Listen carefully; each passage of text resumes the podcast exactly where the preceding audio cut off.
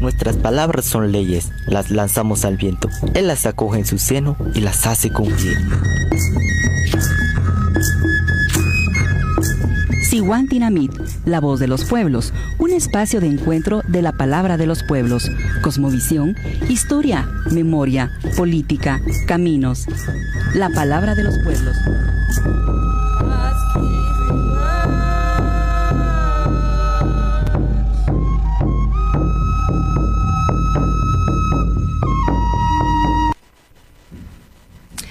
Buenas tardes, bienvenidas y bienvenidos a su programa Siwantinamit, la voz de los pueblos, un espacio de encuentro de las palabras desde los territorios.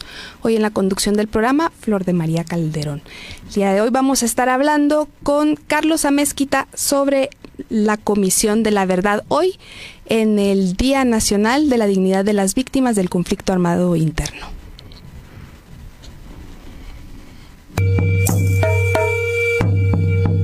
No Cosmogonía y Memoria.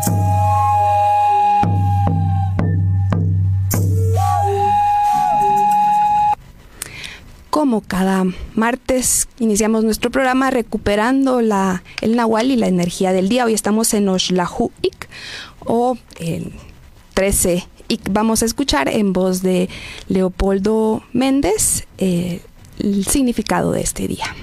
Nahual Ik significa viento espíritu de la salud del viento, aliento de la vida.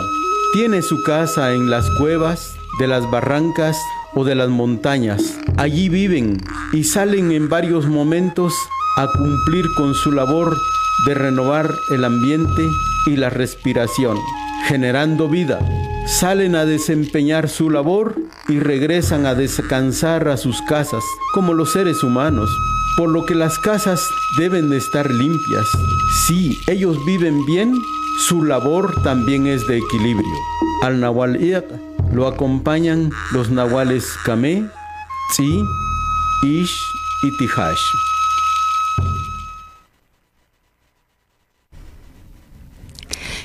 Bueno, de nuevo, bienvenidas. Hoy, como les decía al principio, em, se conmemora el Día Nacional de la Dignidad de las Víctimas del Conflicto Armado Interno. Eso porque hace 21 años fue entregado un día como hoy el informe de la Comisión para el Esclarecimiento Histórico y para eso vamos a estar aquí en cabina con Carlos Amezquita. Buenas tardes, Carlos, bienvenido. Buenas tardes, Flor. y para, para hacer un poco esto en contexto, vamos a comenzar diciendo que parece que todos lo sabemos, pero al final por las por lo que sucede todos los días en el país nos damos cuenta que no, y es que Guatemala vivió una guerra interna, un terrorismo de Estado, un conflicto armado, como lo nombran desde diferentes depende de quién lo nombre también, de más de 36 años. Algunos cuentan desde la intervención de los Estados Unidos en 1954, otros desde los levantamientos de 1962 eh, otros desde 60, un poquito para atrás, depende mucho quién. Y la, esta comisión del esclarecimiento histórico que fue entregado este 25 de febrero de 1999 da cuenta de, de este de esta guerra interna, de este conflicto armado interno y un poco más atrás también, ¿verdad? Habla incluso hace antecedentes desde desde la construcción de la República, un poco habla sobre los problemas estructurales en su contexto histórico por los que ha atravesado la construcción de lo que hoy conocemos como Guatemala. Entonces, para comenzar, eh, Carlos, yo siempre escuché como con mucha emoción los relatos de de personas que escucharon ese, que estuvieron en el Teatro Nacional ese 25 de febrero, cuando el representante, cuyo nombre no puedo pronunciar, Tomcha, el, el presidente de la comisión, eh, dice que en Guatemala, afirma que en Guatemala eh, hubo hechos de genocidio en cuatro regiones del país. Entonces quisiera que, bueno, contarle a nuestros oyentes que Carlos participó, eh, trabajó con la con el informe, en la construcción del informe, ¿no? En el trabajo. Entonces, si nos pudieras como compartir, eh, Carlos, de qué, de cómo fue el trabajo, cuáles fueron sus orígenes, eh, de antes del informe, de la construcción de este, de este relato. Sí, bueno, muchas gracias, Flor. Este, creo que es muy importante comentar primero que eh, la comisión se crea por uno de los de los acuerdos que se firmó entre el gobierno de Guatemala y la guerrilla. Era un, uno de los acuerdos sustantivos del proceso de paz eh, que incluía otros temas como la situación agraria, la situación socioeconómica, el tema de los derechos humanos. Cada uno tuvo un acuerdo específico y uno de los acuerdos era el de crear una comisión para esclarecer lo sucedido durante el conflicto armado de Guatemala. Este, y creo que es importante reconocer que para hablar de la comisión eh, hay que hablar siempre de un antecedente que fue el proyecto REMI, que fue la iniciativa de la Iglesia Católica, que empezó unos años antes como un primer intento de aproximarse a conocer esa memoria de lo que se había sufrido durante los años del conflicto armado. El REMI estaba como más reciente eh, los hechos, digamos, de la violencia vivida estaban mucho más recientes. Incluso el REMI inició sin que la paz se hubiera firmado todavía de manera formal y pues implicó una movilización bastante importante de, mucha gente que recogió testimonios directamente con las víctimas y con los sobrevivientes. La comisión, por tener un, carácter formal, legal, este, avalado por Naciones Unidas y por el gobierno de Guatemala y lo que en ese entonces era la guerrilla guatemalteca, que era la URNG, este, también tuvo un carácter eh, formalmente establecido por ambas partes y ambas partes se, se comprometieron a reconocer los resultados de esa comisión. Para poder reconocer esos resultados también hubo algunas condicionantes, algunas que no son creo yo que al final en la historia no resultaron las mejores, como por ejemplo el resguardo de una buena parte de esos documentos por 50 años. Pero bueno, todas esas condicionantes hacían que ambas partes se comprometieran a reconocer lo que se dijese en ese informe. Eh, me tocó estar en la última parte del proceso de la comisión, que fue la redacción de los informes finales, pero hubo una parte de trabajo en terreno, mediante la cual hubo un enorme despliegue en todo el país. Se crearon muchas oficinas de la comisión a través de lo que anteriormente se llamaba la Minúa, y ahí se recogieron testimonios de una gran diversidad de personas de todas las partes en que participaron en el conflicto y de todas las regiones del país. A nosotros nos tocó eh, nos pidieron hacer primero un informe para verificar si aquellos indicios de que hubiese habido actos de genocidio se, se, se, habían dado. Hicimos una investigación en base al trabajo de campo que ya se había hecho y finalmente llegamos a la conclusión que sí, que en cuatro regiones del país se habían dado actos de genocidio se comprobaron fehacientemente, eran situaciones donde se correspondían por lo menos las cuatro condiciones principales para el delito de genocidio, que es la ejecución de los miembros del grupo, la ejecución de los niños, el desplazamiento de las personas y medidas para impedir los nacimientos en el grupo. Eh, se trabajaron esas cuatro regiones por una cuestión de tiempo también, porque pensamos que podía haberse trabajado en otras regiones y se podría haber verificado eh, situaciones muy similares. la comisión en, habla de genocidio, de genocidio étnico. O sea, son actos de genocidio étnico. Sí, eh, la comisión lo que plantea es que hubo actos de genocidio con, que tenían como fin la propiciar la desaparición de grupos, de mm. grupos étnicos. Entonces, por eso se refiere a cuatro regiones, la región Maya Ixil, la región Maya Chi, la región Maya Canjobal del norte de Huetenango y la región Maya Quiché del sur del Quiché. Cuando hablas por cuestión de tiempo es porque entiendo que, bueno, la, paz se firma en el 96 y la comisión tuvo eh, afortunadamente tenía el precedente del REMI, pero tuvo muy poquito tiempo para poder trabajar, fueron dos años, ¿no? Sí, el acuerdo planteaba menos tiempo y ese tiempo se, se fue prorrogando un poco porque la densidad de los hechos y la densidad de la información que se recogió en el trabajo de campo era, era muy grande y entonces se necesitaba más tiempo para procesar la información. Sin embargo, este, ese tiempo también tenía una caducidad, se supone que tenían que empezar otras medidas de reparación, otras medidas que iban a servir como para que la paz se, se consolidara y se creara una situación de paz firme y duradera, entonces era necesario pues hacer público el informe lo más pronto posible. Pero el informe es el inicio de muchas otras investigaciones que tienen que darse sobre muchos temas que quedaron no resueltos, ¿verdad? Uno de ellos es el tema de los desaparecidos, pero hay otros temas también. Yo recuerdo que aproximadamente el informe nos planteaba alrededor de unas 900 masacres, perdón, unas 600 masacres, un poco más, y este ahora sabemos, después del trabajo forense que se han hecho durante todos estos años, que son más de mil casos de masacres, por ejemplo. Igual en el caso de la desaparición forzada, no se ha hablado de que más del 70% de la población afectada no pudo testificar o hablar sobre su desaparecido. Sí, este, bueno, la comisión estimó los 45 mil desaparecidos, este, pero por ejemplo, si uno va a los datos, al detalle de los datos, por ejemplo, los, los casos de niñez desaparecida, eh, organizaciones que han estado buscando a los niños dan cuenta de que muchos de sus casos, en, en algunos, sus bases de datos, más del 50% de los casos que tienen en sus bases de datos, son de personas que no fueron a la comisión ni al REMI.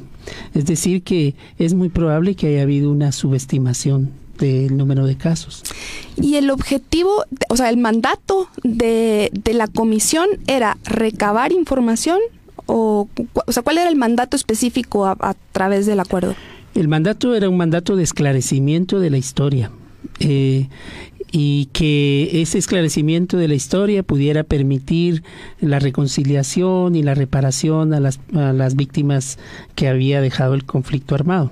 Entonces era un mandato, digamos, desde una cierta neutralidad técnica científica desde la cual se tenía que pues hacer un proceso de esclarecer la historia. Nadie se atrevió a decir de la verdad como tal, ¿verdad? Sino hacer un proceso de, esclare, de esclarecimiento de la historia.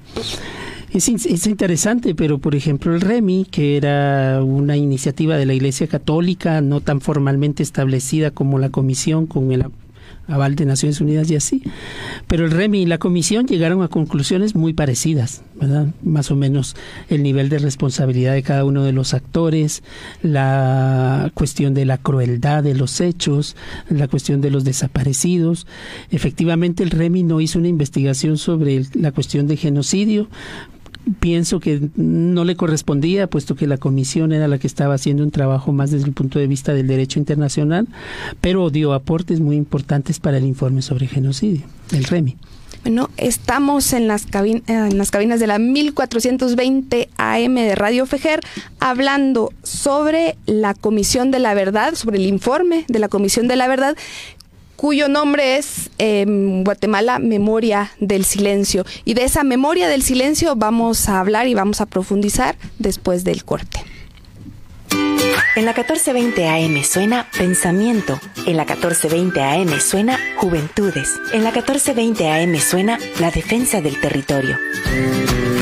Ahora en el departamento de Guatemala puedes sintonizar Radio Fejer. Escuche una programación diversa, amena y cultural. Escuche Radio Fejer, comunicando buen vivir.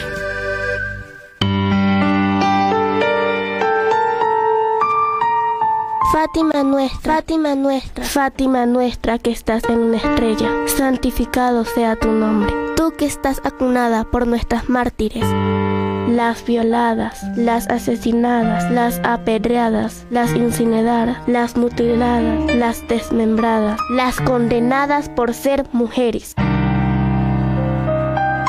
Fátima nuestra, nuestra guaguita, nuestra hermanita, nuestra hijita, nuestra nietita Danos desde donde estás la fuerza colectiva para eliminar la maldita violencia machista. Danos la fuerza y la sororidad para acabar con la misoginia perversa de los malos padres, de los ridículos gobernantes, de la insensible sociedad, de las hipócritas religiones. Fátima nuestra, te lloramos con llanto del alma. Fátima nuestra, que no se nos acabe nuestra rebeldía feminista. Una producción de radialistas.net. Tienes un familiar desaparecido. ¿Quieres encontrarlo? Llama al 5909-1103. Danos tu muestra de ADN. Ayúdanos a identificarlo. Llama ahora al 5909-1103. Fundación de Antropología Forense de Guatemala. Para salvaguardar la Abuela Lago, se creó en el año 2012 el Acuerdo Gubernativo número 12-2011, que obliga a las municipalidades, chaleteros, hoteleros, beneficios de café, entre otros, a implementar su planta de tratamiento que recoja y limpie las aguas previo a su entrada al lago. Lamentablemente, este acuerdo no se cumple. Exijamos a que los gobiernos ejecuten esta acción gubernativa para poder sanar a nuestra abuela lago. La abuela lago vive, defendámosla. Este es un mensaje de la Alianza de Autoridades del Lago Ajpop Dinamit Oshlajujimosh. Amigo migrante, si viajas en tren o vehículo, recuerda ir descansado y bien alimentado. Los recorridos son largos y necesitas resistencia durante tu viaje. Organiza turnos con tus compañeros para descansar y cuidarse. Evita ingerir drogas, alcohol o medicamentos que puedan provocarte sueño, ya que si estás adormecido podrías caerte. No olvides consultar los mapas del recorrido que realizarás. Las distancias no siempre son lo que aparentan. Infórmate bien. Un mensaje del Comité Internacional de la Cruz Roja y de la Cruz Roja de Guatemala, Honduras y México. Buen día, amiga. Pasa adelante. Bienvenida. Muchas gracias, amiga. ¿Cómo te encuentras? Pues todo bien, terminando de limpiar la casa. Qué cansado, ¿verdad? No tenemos horario para descansar. Fíjate que no lo hago sola y eso nos permite tener mayor tiempo para compartir como familia.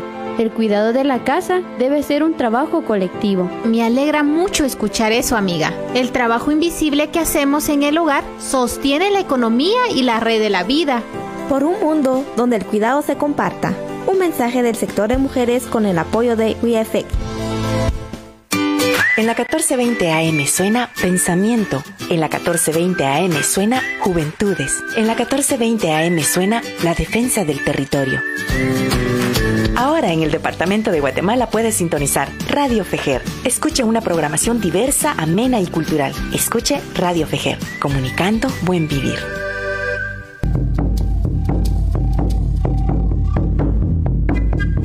CAT. Construyendo la red de los pueblos.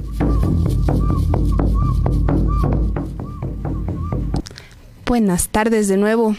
Estamos hablando hoy en el marco del Día Nacional de la Dignificación de las Víctimas del Conflicto Armado Interno sobre la Comisión de la Verdad o la Comisión para el Esclarecimiento Histórico, que en realidad es una comisión de la verdad, ¿no? Muchos países o todos los países que, que han pasado por estos procesos de procesos de guerra eh, y han terminado en un acuerdo de paz o con una conciliación o, o como parte de los procesos de reconciliación, digamos, han tenido estos eh, estas comisiones que buscan la verdad. ¿no? Eh, es el caso de El Salvador, es el caso de Argentina, en América, en, en Sudáfrica. En Sudáfrica y bueno, en muchos países alrededor del mundo y es el caso ahora mismo de, de, Colombia, ¿no? que están en ese proceso también de la construcción de ese relato que pueda establecer lo que pasó durante el conflicto. Eh, hablemos de la estructura de, del nuestro, digamos, de, de, cómo está conformado el informe eh, Memorias del Silencio, Carlos. Sí, este, bueno, el informe contempla una primera parte que es eh, referida a todos los antecedentes del conflicto armado. Es bastante bueno, bastante detallado en cuanto a todo lo que se vivió incluso antes del 54, lo del 54 y algunos elementos mm, de poco antes del, de los acontecimientos del 62. Este para la construcción de ese informe participó mucha gente, ¿verdad? Yo recuerdo haber leído unas entrevistas largas con personajes muy importantes de la historia de Guatemala de todas las partes, ¿no? Algunos militares, la mayor parte de los comandantes guerrilleros, eh, algunas personas de los sectores eh, ricos del país, sindicalistas. Había unas entrevistas que eran realmente impresionantes en cuanto a su contenido. Creo que en el futuro va a haber que estar muy, muy pendientes del momento en que se liberen los documentos que están en Naciones Unidas, porque hay muchos detalles de la historia reciente de Guatemala en esos documentos. Entonces el informe empieza con un, un capítulo importante de los antecedentes sobre el conflicto armado. Luego, este, hay dos capítulos referidos a las violaciones de los derechos humanos. Uno se refiere a, eh, tiene algunos detalles como por ejemplo las masacres, eh, los desplazamientos de población, desplazamientos internos, desplazamientos externos, el refugio de una buena parte de la población, el surgimiento de las comunidades de población en resistencia, este y la otra parte de ese capítulo se refiere a informes específicos, ¿verdad? Hay un informe sobre genocidio que es del que estábamos hablando, el que concluye sobre la este, ejecución de actos de genocidio en esas cuatro regiones de las que hablamos y hay otra parte referida a los desaparecidos y a la situación en la que estaban los desaparecidos. Hay un, un eh, subtítulo también relacionado a la a describir cómo fue la crueldad de la violencia y los actores que participaron en esa violencia, digamos que era una violencia con crueldad ejemplificante, ¿no? Era violencia más el miedo para generar una desmovilización social. Y luego tiene, mm, creo que son dos tomos, dos o tres tomos, no recuerdo bien, eh, sobre, con las estadísticas, con, digamos, la, la información desglosada de todos los casos, ¿verdad? Mm, hay una narrativa corta de cada uno de, de los casos que se brindaron a la comisión. Eh, al final de la, de la parte de las graves violaciones a los derechos humanos hay una parte muy interesante que son los casos paradigmáticos. Recuerdo que son como 126 o 130 casos paradigmáticos. Lo paradigmático se refiere a situaciones que se dieron de una manera eh, que puede ser ejemplar, pero que presentan un caso y ese caso se repitió en muchos lugares, en muchos momentos del país. Entonces, dentro de los casos paradigmáticos está, por ejemplo, la quema de la Embajada de España o la ejecución de Manuel Colón Margueta, este, algunas de las masacres como la masacre del río Pizcayá o masacres como la de Puente Alto en Huehuetenango este, y algunos otros casos relacionados a los desplazamientos de población. Creo que en términos muy pragmáticos para estudiar la historia de Guatemala deberíamos leer los 126 casos paradigmáticos que son muy muy ejemplificantes de lo que se vivió durante esos años. Carlos, hablabas de que la comisión eh, en el informe habla de actos de genocidio. ¿Cuál es la diferencia o, o, hay un tratamiento diferente entre actos y hechos? ¿Es lo mismo? Bueno, el delito de genocidio como tal este, está tipificado en una convención específica que Guatemala había ratificado. Entonces, entre llamarle actos de genocidio y la ejecución de un genocidio, lo que mediaba era una sentencia judicial. La comisión no era una no era un juzgado, no era una corte. Y esa sentencia se dio después, ¿verdad? En el 2013. Este, entonces, en ese momento se, se llamó actos de genocidio y se llamó al Estado de Guatemala y a la comunidad internacional, recuerdo con, con mucha precisión eso, a, a, conocer más sobre esos actos de genocidio y a que se iniciaran los procesos legales que correspondían, puesto que, por supuesto, se se percibía que en realidad había sido un genocidio, como después se ratificó en el 2013.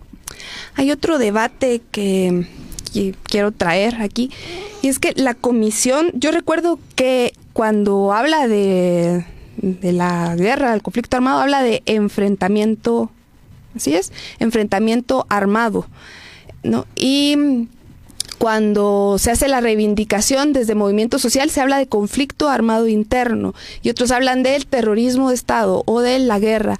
¿Cuáles son las diferencias entre estos términos y por qué la comisión decide utilizar el enfrentamiento armado? Bueno, eso fue un, largo debate. En realidad, el conflicto armado y enfrentamiento armado son términos bastante similares, pero hay, hay una diferencia más sutil desde el punto de vista del derecho humanitario y del derecho internacional de los derechos humanos. Cuando hablamos de un conflicto armado, hablamos de lo que tiene que ver con una cobertura del derecho internacional humanitario, es decir, el derecho de la guerra.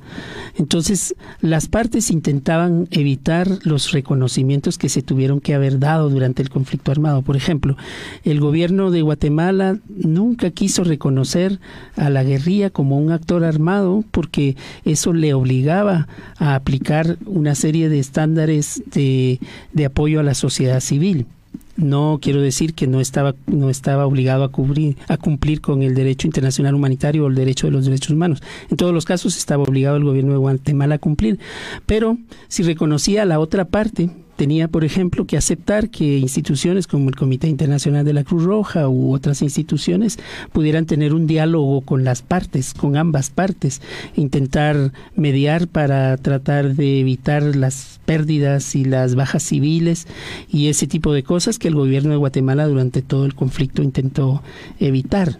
Entonces, mm, cuando hubo que referirse a lo que sucedió, pues entonces había un debate que intentaban como mm, no asumir compromisos, digamos, sobre algunos elementos históricos que ya se habían dado.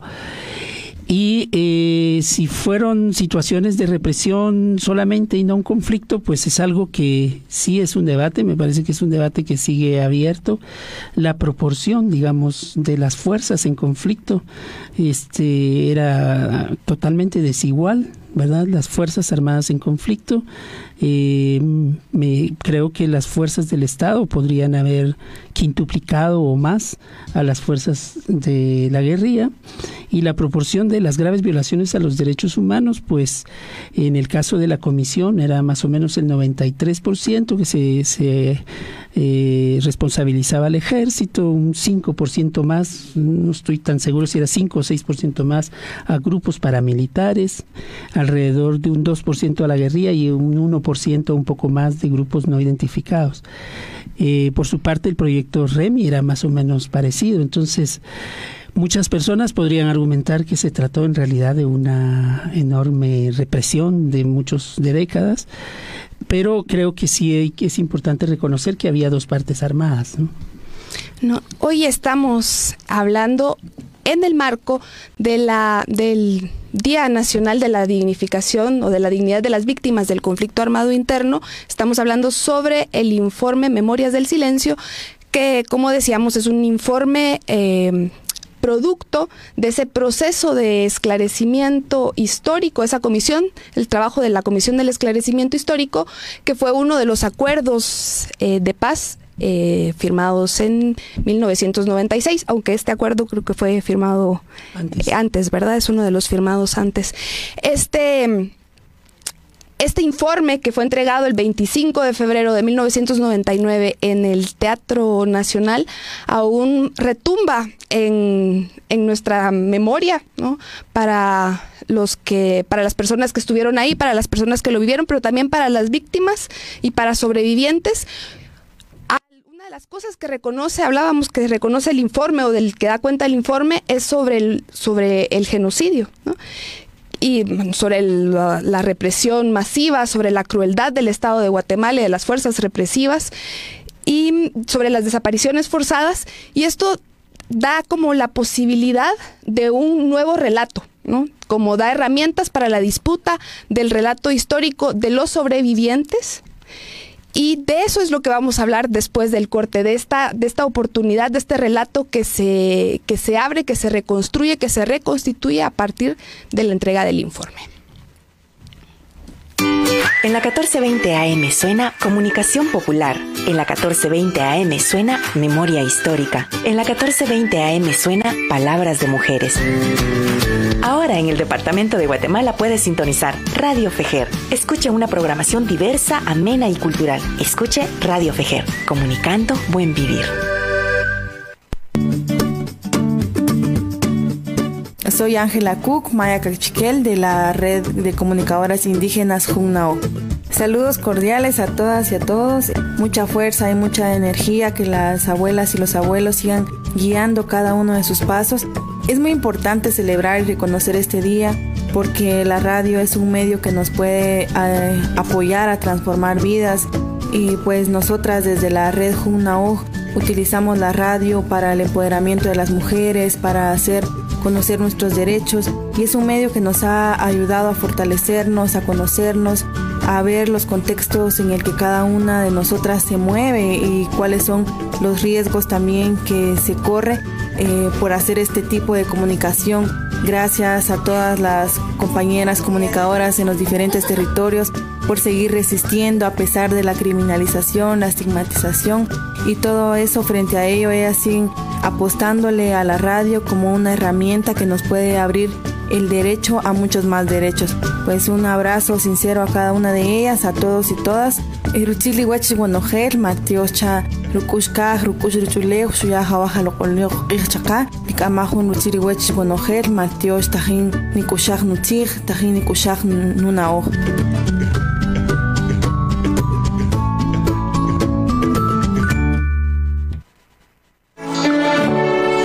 Defensoras y los defensores de derechos humanos son personas que actúan de manera pacífica en la promoción, protección y defensa de los derechos de todas las personas. Denuncian la corrupción, la injusticia, la violencia y los abusos que afectan a la población. Gracias por preparar el almuerzo. Te queda muy rico el guiso. Gracias, cariño. Los dos cocinamos muy bien. Y lo mejor de todo es que encontramos la manera de ambos hacerlo para dar el ejemplo de lo que nos toca. Y que no seas únicamente tú la que lo haga siempre. Me alegra mucho que actúes así. De esa manera el cuidado del hogar y la madre tierra lo realizamos juntos y nos cuidamos todas y todos.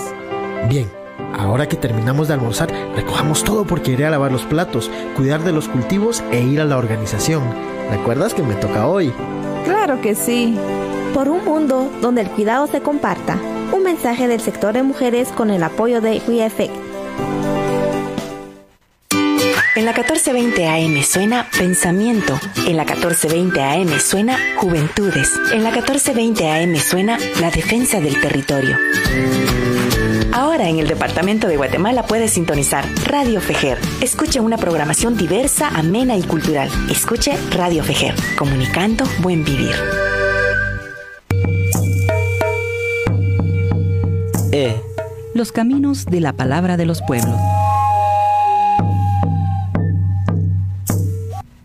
Estamos hablando sobre la, las memorias del silencio, que es el informe que entrega la Comisión para el Esclarecimiento Histórico en Guatemala el 25 de febrero de 1999. Este informe como parte de uno de los acuerdos de paz firmados entre el ejército de Guatemala, el Estado de Guatemala y, y la guerrilla. ¿no? Era, este, era un, este acuerdo establecía la necesidad de establecer el, el relato, la esclarecer lo que pasó la verdad, digamos, en términos como relativos de lo que, de lo que pasó durante el, dice la comisión, y que ya hablamos de eso, el enfrentamiento armado en Guatemala.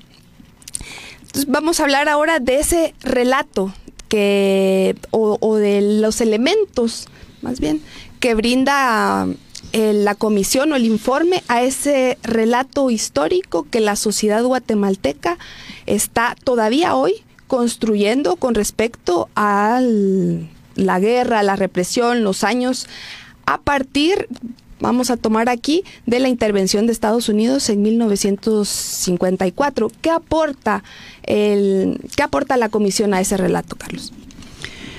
Bueno, la comisión, primero que nada, verifica este, esa relación que hubo entre el estallido del conflicto armado y los acontecimientos de 1954.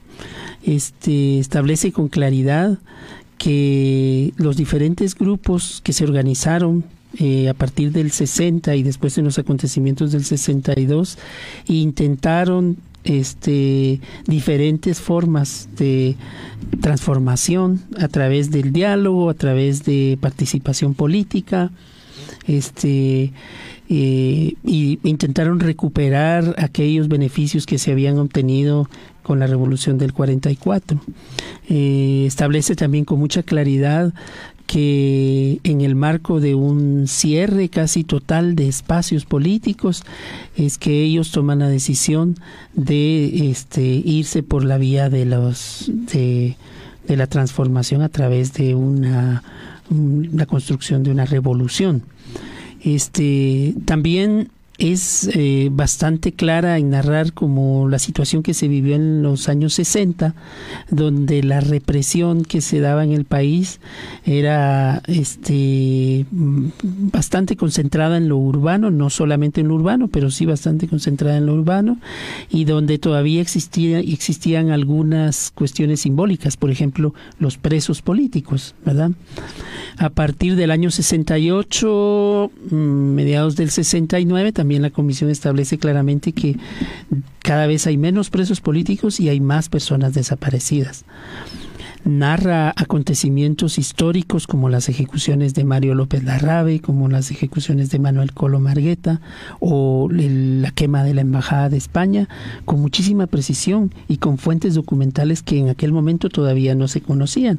Por ejemplo, hace una narrativa del día 31 de enero de 1980 en la que explica cómo eh, incluso el presidente Suárez, eh, del jefe de Estado en España, este, intenta comunicarse con eh, el presidente Lucas para persuadirlo a que no se a que no se actuara en la embajada y el testimonio de una de las secretarias este, da muchos de los detalles de cómo el presidente Lucas se eh, evitó, digamos, recibir la llamada y la recibió solamente hasta que ya habían actuado. Por ejemplo, este tipo de detalles.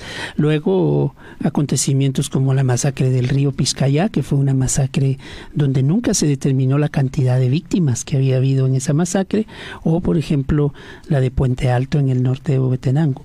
Digamos, abunda mucho en eso y también abunda mucho en lo que se llamaba el terror ejemplificante. Yo recuerdo alguna de uno de los detalles que más me impresionaron, digamos, al leer los testimonios fue el de que se habían dado algunas crucifixiones de personas, este, de mujeres en particular. Recuerdo por lo menos unos cuatro casos donde hubo mujeres que fueron crucificadas como, como en el tiempo de Jesús, digamos.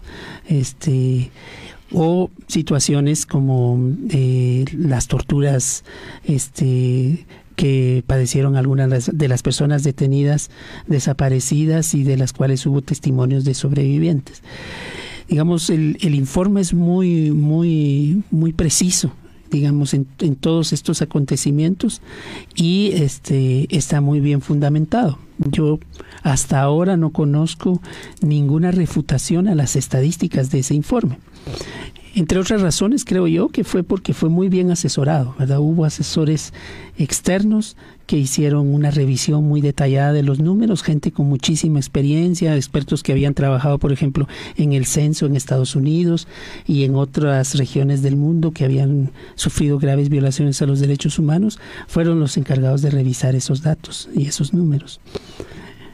Eso te diría, no sé si tienes más preguntas al detalle, pero... Sí, el yo recuerdo, no sé si estoy mal, que una de las polémicas de las que se hablaba cuando se firma el, acuerdo para la comisión em, es que eh, si podía o no ser vinculante a procesos jurídicos. Eh, tal vez puedes como explicarnos esto y si y, si en, en, realidad el que no fuera vinculante o afectó o algo en la construcción de esto en la búsqueda de justicia. Pues eh, yo creo que mm, e, e, en sí el, el acuerdo impedía que fuera vinculante pero el conocimiento público de los hechos los hacía vinculantes, es decir, no podemos conocer la verdad y cerrar los ojos y olvidarla. Entonces, este, de cualquier manera no se podía evitar, digamos, que las víctimas buscaran la justicia.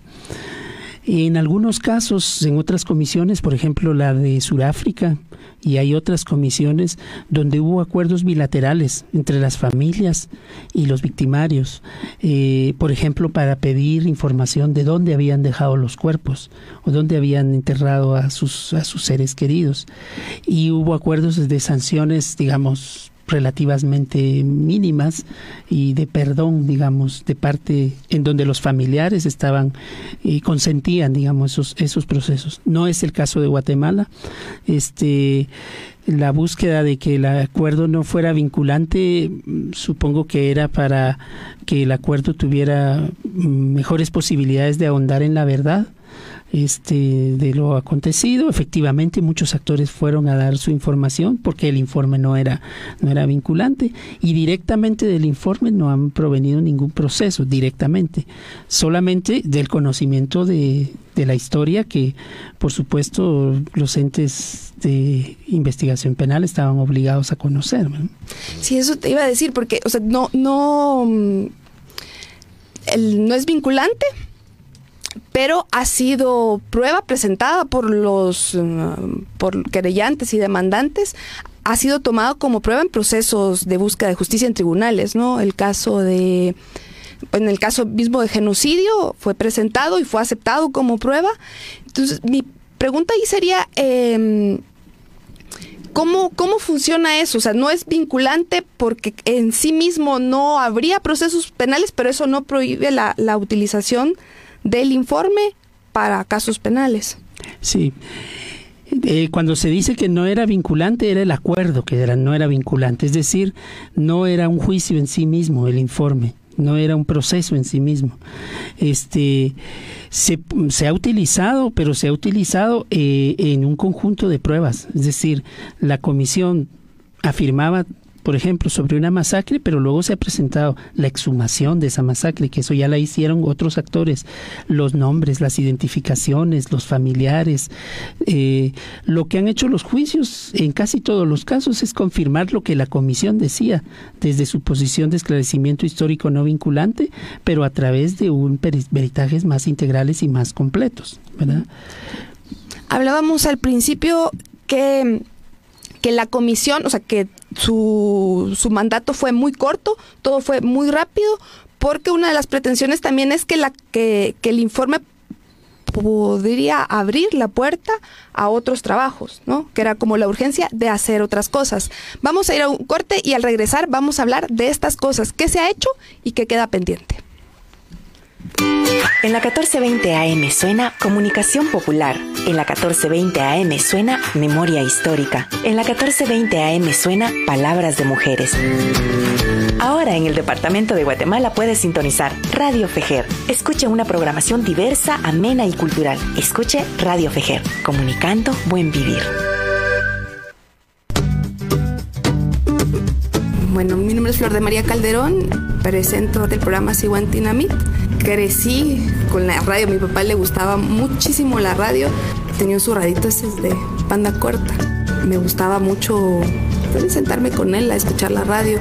Por los programas que él escuchaba fueron eh, dándole ese valor de cómo la radio es una herramienta o un instrumento para muchas personas que no tienen acceso a, a otras formas de comunicar y cómo la radio de muchas formas conecta a la gente, porque nosotros cuando escuchábamos de banda corta escuchamos la radio Habana, Cuba, y ahora uno piensa en, el, en que hay internet y bueno, está la, la televisión satelital, pero la radio llega a los lugares más recónditos. Más que nostalgia, la radio nos significa una posibilidad de la palabra, de cómo a través del viento, de las ondas, eh, la palabra recorre, impacta, desde Fejer se hace, ¿no? Desde cómo le da ese espacio a diferentes movimientos, organizaciones que no tienen la posibilidad o que se les ha negado la posibilidad de tener un espacio dentro de los medios corporativos, pero que desde este lugar es como nuestra casa de todas nosotras, ¿verdad? Que nos brinda esa posibilidad de, de también tener ese espacio de disputa de palabra un agradecimiento y un saludo también para, para todas y todos los que hacemos radio.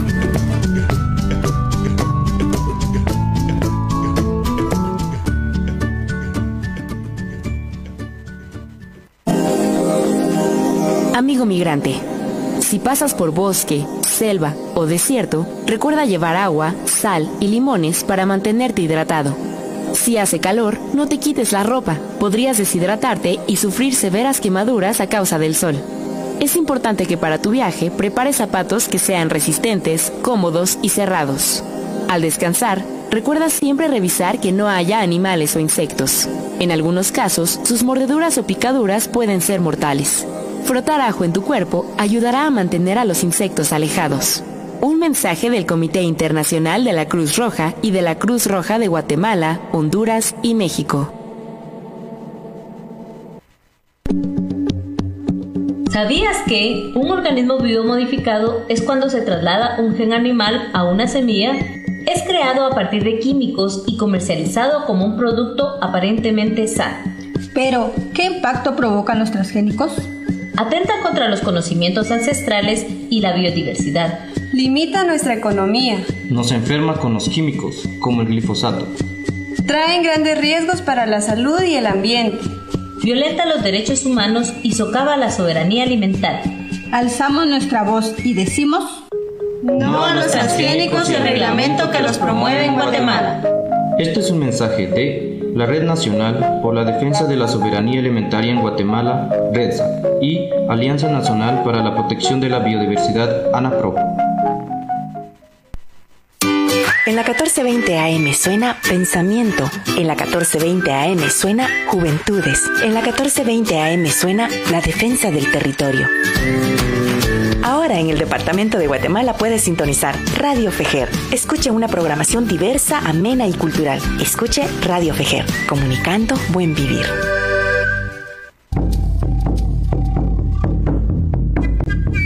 Abal.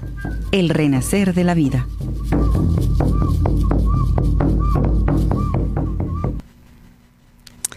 Estamos en Sihuantinamit, la voz de los pueblos, hablando con Carlos Amezquita sobre el informe Memorias del Silencio, que es el informe de la Comisión para el Esclarecimiento Histórico que fue entregado al pueblo de Guatemala un 25 de febrero de 1999, hoy hace 21 años. Hablábamos que este informe en por sí mismo y por el por su naturaleza y origen no es vinculante, es decir, que por sí mismo no no puede abrir eh, procesos de justicia formal o en tribunales, no, no puede ser eh, tomado como eso, ¿verdad?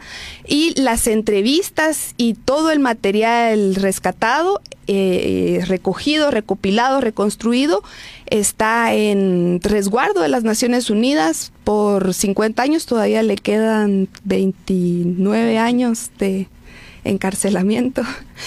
Y que esta, esta, esta información al ser confidencial, no puede ser tampoco tomado como una prueba. Sin embargo, el informe, al ser eh, un relato histórico, al ser una, la, producción de la memoria, digamos, escrita de la memoria reciente de los pueblos de Guatemala, sí ha sido utilizado como una referencia al ser constatado con prueba material como exhumaciones, por ejemplo, o como el, o, o al ser... Eh, como ahí tejido, entrelazado con los testimonios ahora de sobrevivientes de masacres de o familiares de desaparición forzada o mismos sobrevivientes del genocidio, se ha sido presentado en tribunales y aceptado como prueba documental, ¿verdad?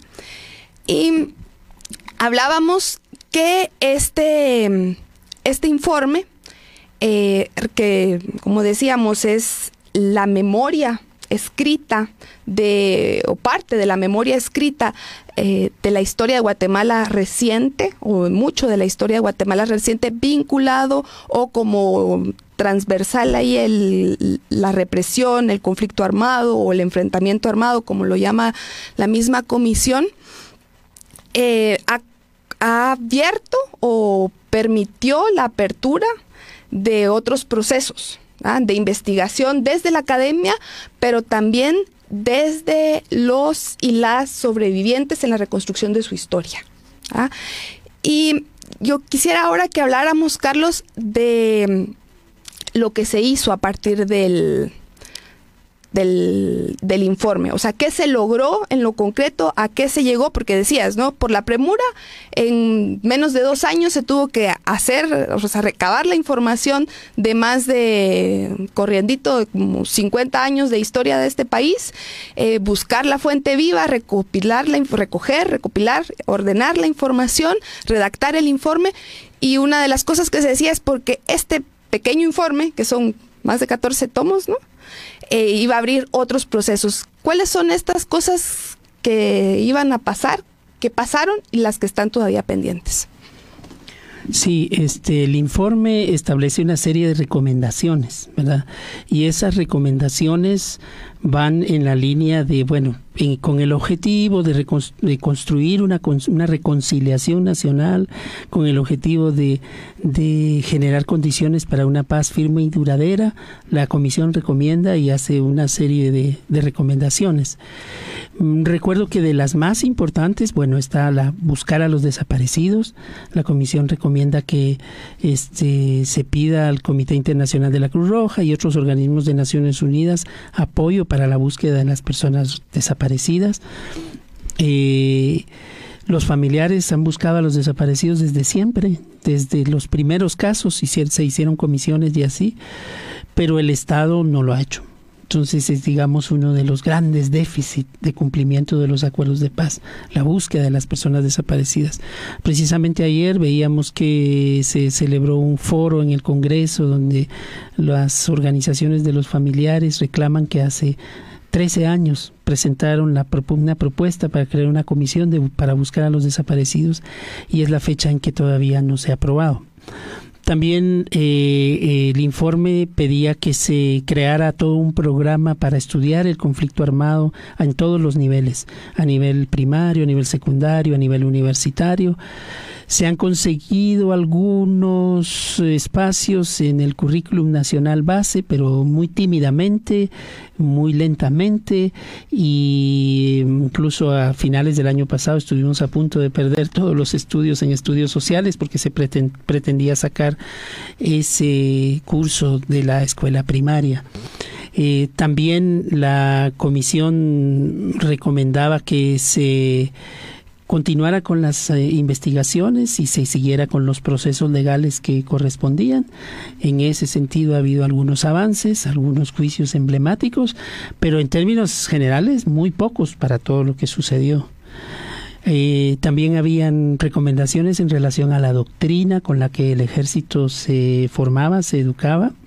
Eh, se pedía transformar esa doctrina para una doctrina de respeto a los derechos humanos. Formalmente se han establecido algunos programas dentro del ejército, incluso tiene el ejército una unidad de derechos humanos, pero esa doctrina no estoy tan seguro que ha avanzado tanto. Más bien creo yo que avanzó en los primeros años después de la presentación del, del informe y retrocedió después del 2004 hacia acá. Este en términos globales, el cumplimiento de esos, bueno, también la comisión planteaba la, la creación de un programa de resarcimiento que efectivamente se creó eh, finales del 2003 y empezó a operar en el 2004. Este y que se ha visto empantanado entre la incomprensión y la falta de compromiso del Estado por hacer un resarcimiento real en las víctimas y la burocracia. Eh, tengo entendido que se han dado alrededor de uno, un poco más de seis o siete mil resarcimientos por graves violaciones a los derechos humanos.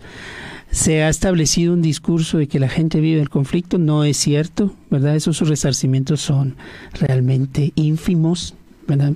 La gente gasta bastante más, creo yo, en toda la gestión, a veces de 5 o 10 años, para obtener un resarcimiento de 20 mil quetzales, a veces menos de 15 mil quetzales.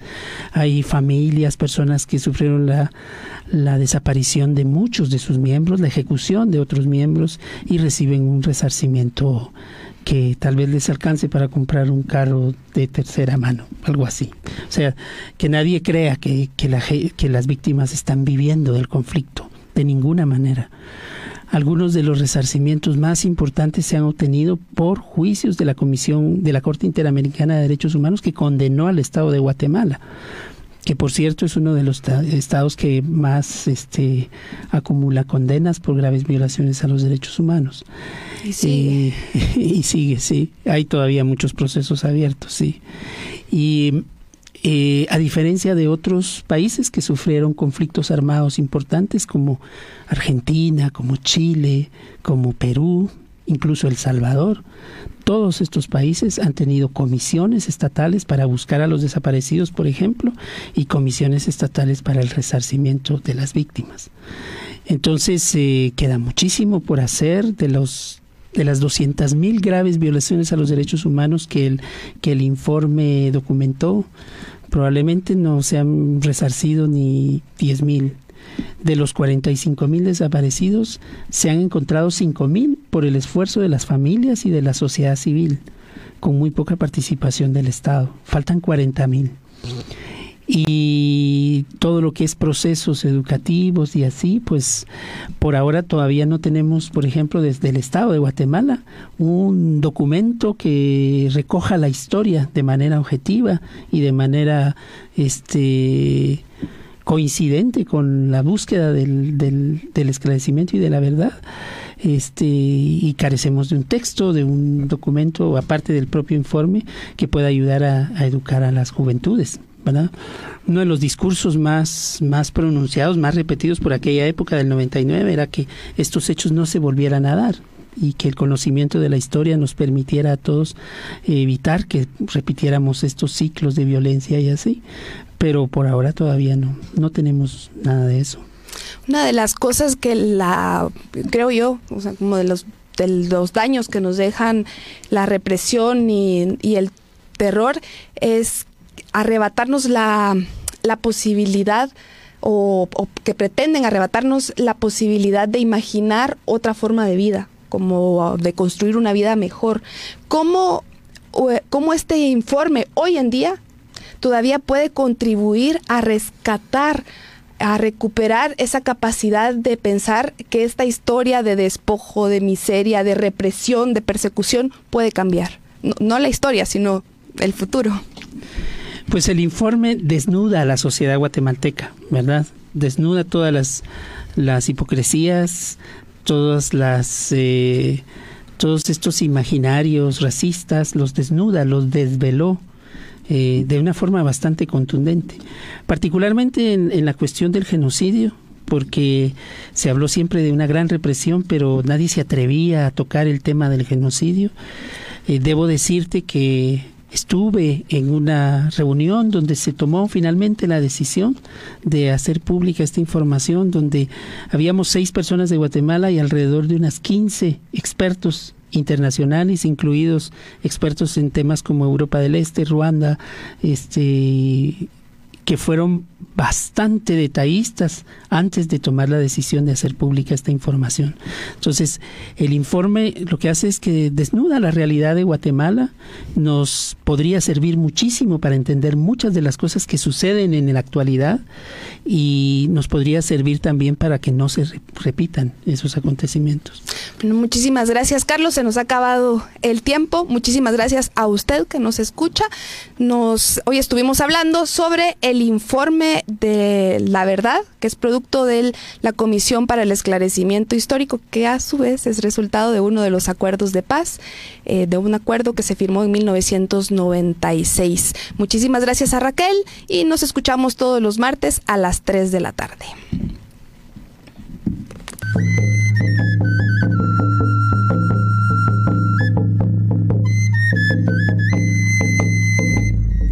Nuestras palabras son leyes, las lanzamos al viento. Él las acoge en su seno y las hace cumplir. Dinamit, la voz de los pueblos, un espacio de encuentro de la palabra de los pueblos, cosmovisión, historia, memoria, política, caminos. La palabra de los pueblos.